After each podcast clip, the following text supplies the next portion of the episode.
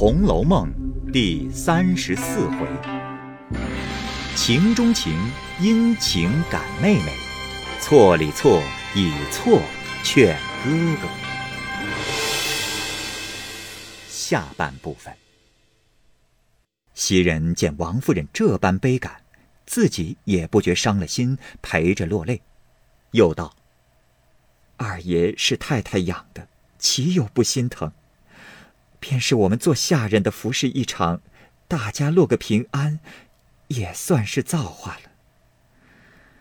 要这样起来，连平安都不能了。哪一日哪一时，我不劝二爷，只是再劝不行。偏生那些人又肯亲近他，也怨不得他这样，总是我们劝倒不好了。今儿。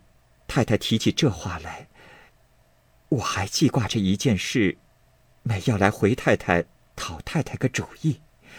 只是我怕太太疑心，不但我的话白说了，且连葬身之地都没了。王夫人听了这话内有音，忙问道：“我的儿，有话你只管说。近来我因听见。”众人背前背后都夸你，我只说你不过是在宝玉身上留心，或是诸人跟前和气，这些小意思好，所以将你和老姨娘一体行事。谁知你方才和我说的话全是大道理，正和我的心头一样。你有什么只管说什么，只别叫别人知道就是了。袭人道：“，我也没什么别的说。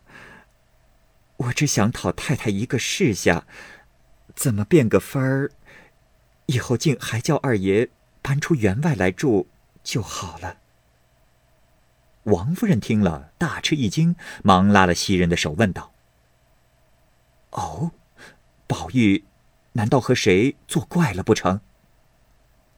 袭人忙回道：“啊，太太别多心，并没有这话。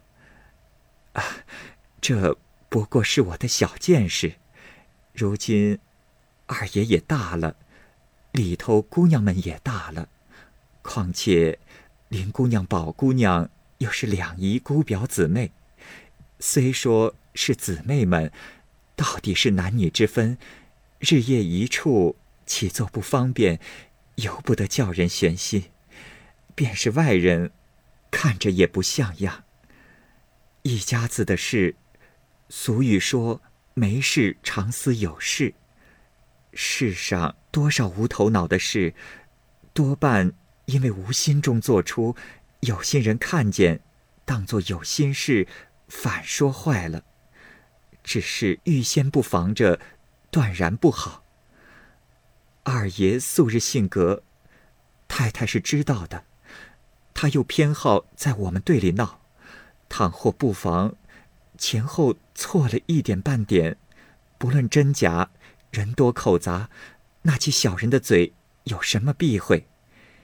心顺了，说的比菩萨还好；心不顺，就贬得连畜生不如。二爷将来倘或有人说好。不过大家只过没事，若要叫人说出一个不好字来，我们不用说，粉身碎骨、罪有万重，都是平常小事。但后来，二爷一生的声名品行，岂不完了。二则，太太也难见老爷。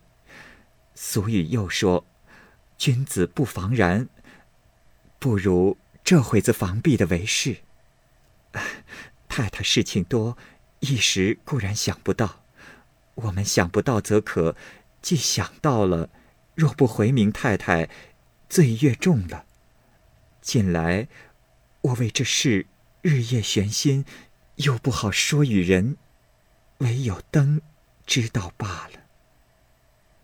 王夫人听了这话，如雷轰电掣的一般，正触了金串之事，内心。越发感爱袭人不尽，忙笑道：“我的儿，你竟有这个心胸，想得这样周全。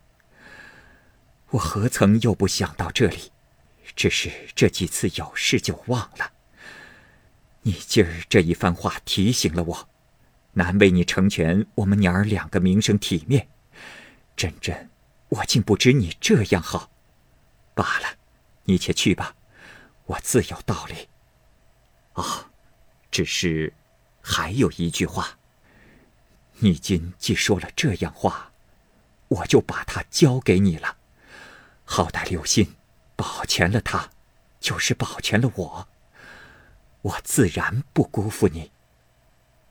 袭人连连答应着去了，回来正值宝玉睡醒，袭人回明香露之事，宝玉喜不自禁，即令调来尝试，果然香妙非常。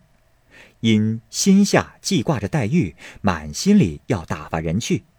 只是怕袭人，便设一法，先使袭人往宝钗那里去借书。袭人去了，宝玉便命晴雯来吩咐道：“哎，你到林妹妹那里，看她做什么呢？呃，她要问我，只说我好了。”晴雯道：“哎，白眉赤眼的，做什么去呢？到底说句话，也像一件事。”宝玉道：“呃，没什么可说的。”晴雯道：“若不然，或是送件东西，或是取件东西，不然，我去了怎么搭讪呢？”宝玉想了一想，便伸手拿了两条手帕子，撂与晴雯，笑道：“啊，也罢，就说我叫你送这个给他去。”晴雯道：“咦，这又奇了，他要这半新不旧的两条手帕子，他又要恼了，说你打趣他。”宝玉笑道：“ 放心，他自然知道。”晴雯听了，只得拿了帕子往潇湘馆来。只见春仙正在栏杆上晾手帕子，见他进来，忙摆手说。睡下了。晴雯走进来，满屋虚黑，并未点灯。黛玉已睡在床上，问是谁。晴雯忙答道：“啊，晴雯。”黛玉道：“啊，做什么？”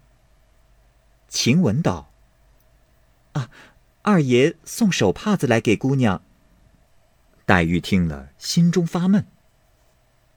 嗯。做什么送手帕子来给我？因问：“这帕子是谁送给他的？必定是上好的，叫他留着送别人吧。我这会子不用这个。”晴雯笑道：“啊，不是新的，就是家常旧的。”林黛玉听见，越发闷住，着实细心求索。思忖一时，方大悟过来，连忙说：“啊，放下去吧。”晴雯听了，只得放下，抽身回去，一路盘算，不解何意。这里，林黛玉体贴出手帕子的意思来，不觉神魂迟荡。宝玉这番苦心，能领会我这番苦意。又令我可喜。我这番苦意，不知将来如何，又令我可悲。忽然好好的送两块旧帕子来，若不是领我深意，但看了这帕子，又令我可笑。再想令人思乡传递于我，又可惧。我自己每每好哭。想来也无味，又令我可愧。如此左思右想，一时屋内沸然至起。黛玉由不得余意缠绵，令人掌灯，也不想起嫌疑避讳等事，便向案上研墨蘸笔，便向那两块旧帕上走笔写道：“眼空蓄泪。”泪空垂。暗洒闲抛，却为谁？赤符娇绡老解赠，教人焉得不伤悲？其二。抛珠滚玉只偷山，振日无心，振日闲。枕上绣边难拂拭，任他点点雨斑斑。其三，彩线难收面上珠，湘江旧迹已模糊。窗前亦有千竿竹，不识香痕。自也无。林黛玉还要往下写时，觉得浑身火热，面上作烧，走至镜台，揭起锦服一照，只见腮上通红，自现压倒桃花，却不知病由此萌。一时方上床睡去，犹拿着那帕子思索，不在话下。却说。袭人来见宝钗，谁知宝钗不在园内，往她母亲那里去了。袭人便空手回来，等至二更，宝钗方回来。原来宝钗素知薛蟠情性，心中已有一半疑是薛蟠挑唆了人来告宝玉的。谁知又听袭人说出来，越发信了。究竟袭人是听贝明说的，那贝明也是私心窥夺。并未实据，竟认准是他说的。那薛蟠都因素日有这个名声，其实这一次却不是他干的，被人生生的一口咬死是他，有口难分。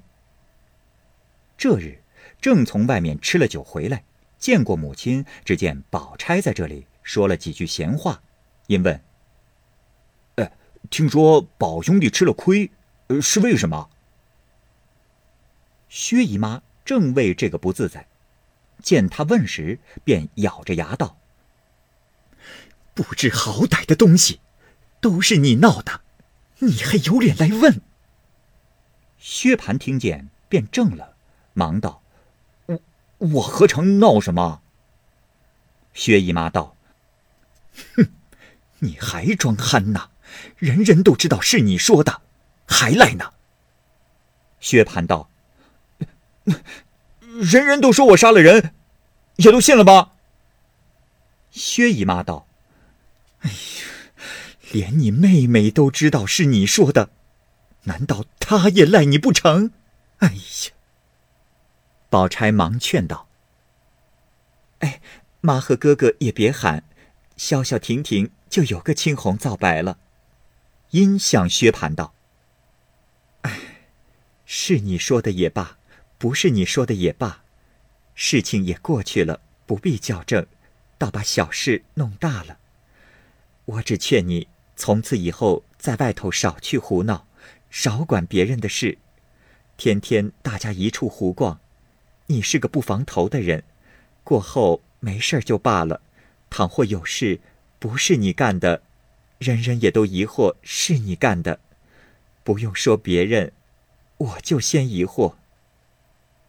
薛蟠本是个心直口快的人，一生见不得这样藏头露尾的事。又见宝钗劝他不要逛去，他母亲又说他犯蛇，宝玉之打是他治的，早已急得乱跳，赌身发誓的分辨，又骂众人：“哼，是谁这样脏拍我？我把那 囊的牙敲掉了才罢！分明是为了打宝玉，没得献殷勤，拿我来做幌子。”难道宝玉是天王？他父亲打他一顿，一家子定要闹上几天。那一回为他不好，姨爹打了他两下子，过后老太太不知怎么知道了，说是真打哥哥治的，好好的叫去骂了一顿。今儿越发拉上我了，哼，气拉上我也不怕，血性进去把宝玉打死了，我替他偿了命，大家干净！一面嚷，一面抓起一根门栓来就跑，慌得薛姨妈一把抓住，骂道：“哎呀，作死的孽障！你打谁去？你先打我来！”薛蟠急得眼似铜铃一般，嚷道：“何故来？又不叫我去，又好好的赖我，将来宝玉活一日，我担一日口舌，不如大家死了干净。”宝钗忙也上来劝道：“哎呀，你忍耐些儿吧，妈急得这个样儿，你不说来劝妈，你反闹得这样。别说是妈，便是旁人来劝你，也为你好，倒把你的性子劝上来了。”薛蟠道：“这会子又说这话，哼，都是你说的。”宝钗道：“你只怨我说。”再不怨你顾前不顾后的行径。薛蟠道：“哼，你只会怨我顾前不顾后，你怎么不怨宝玉外头招风惹草的那个样子？别说多的，就拿前儿奇官的事比给你们听。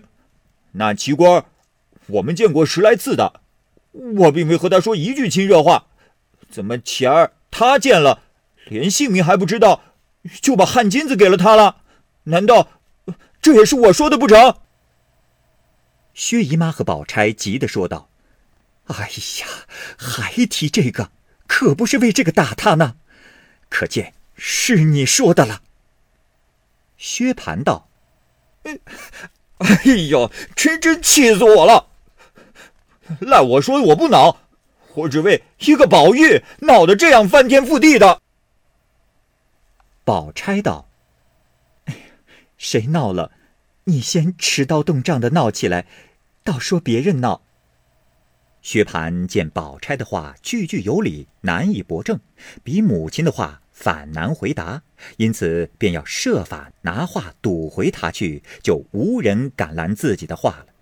也正因在气头上，未曾想话之轻重，便说道：“好妹妹，你不用和我闹，我早知你的心了。”从仙妈和我说，你这金要捡有玉的才可正配。你留了心，见宝玉有那老鼠骨子，你自然如今行动护着他。话未说完，把个宝钗气正了，拉着薛姨妈哭道：“妈妈，你听，哥哥说的是什么话？”薛蟠见妹妹哭了，便知自己冒撞了，便赌气走到自己房里安歇不提。这里，薛姨妈气得乱战，一面又劝宝钗道：“啊，你素日知道那孽障说话没道理，明儿我叫他给你赔不是。”宝钗满心委屈气愤，待要怎样，又怕他母亲不安，少不得含泪别了母亲，各自回来到房里，整哭了一夜。次日早起来。也无心梳洗，胡乱整理整理，便出来瞧母亲。可巧遇见林黛玉独立在花荫之下，问她哪里去。薛宝钗因说家去，口里说着，便只管走。林黛玉见他无精打采的去了，又见眼上有哭泣之状，大非往日可比，便在后面笑道：“哎，姐姐，也自保重些。”就是哭出两缸眼泪来，也医不好棒疮。不知宝钗如何答对，且听下回分解。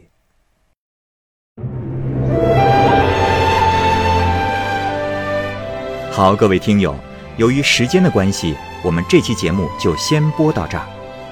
欲知后文详情，欢迎您关注蚂蚁晒尔，并订阅我播讲的《红楼梦》。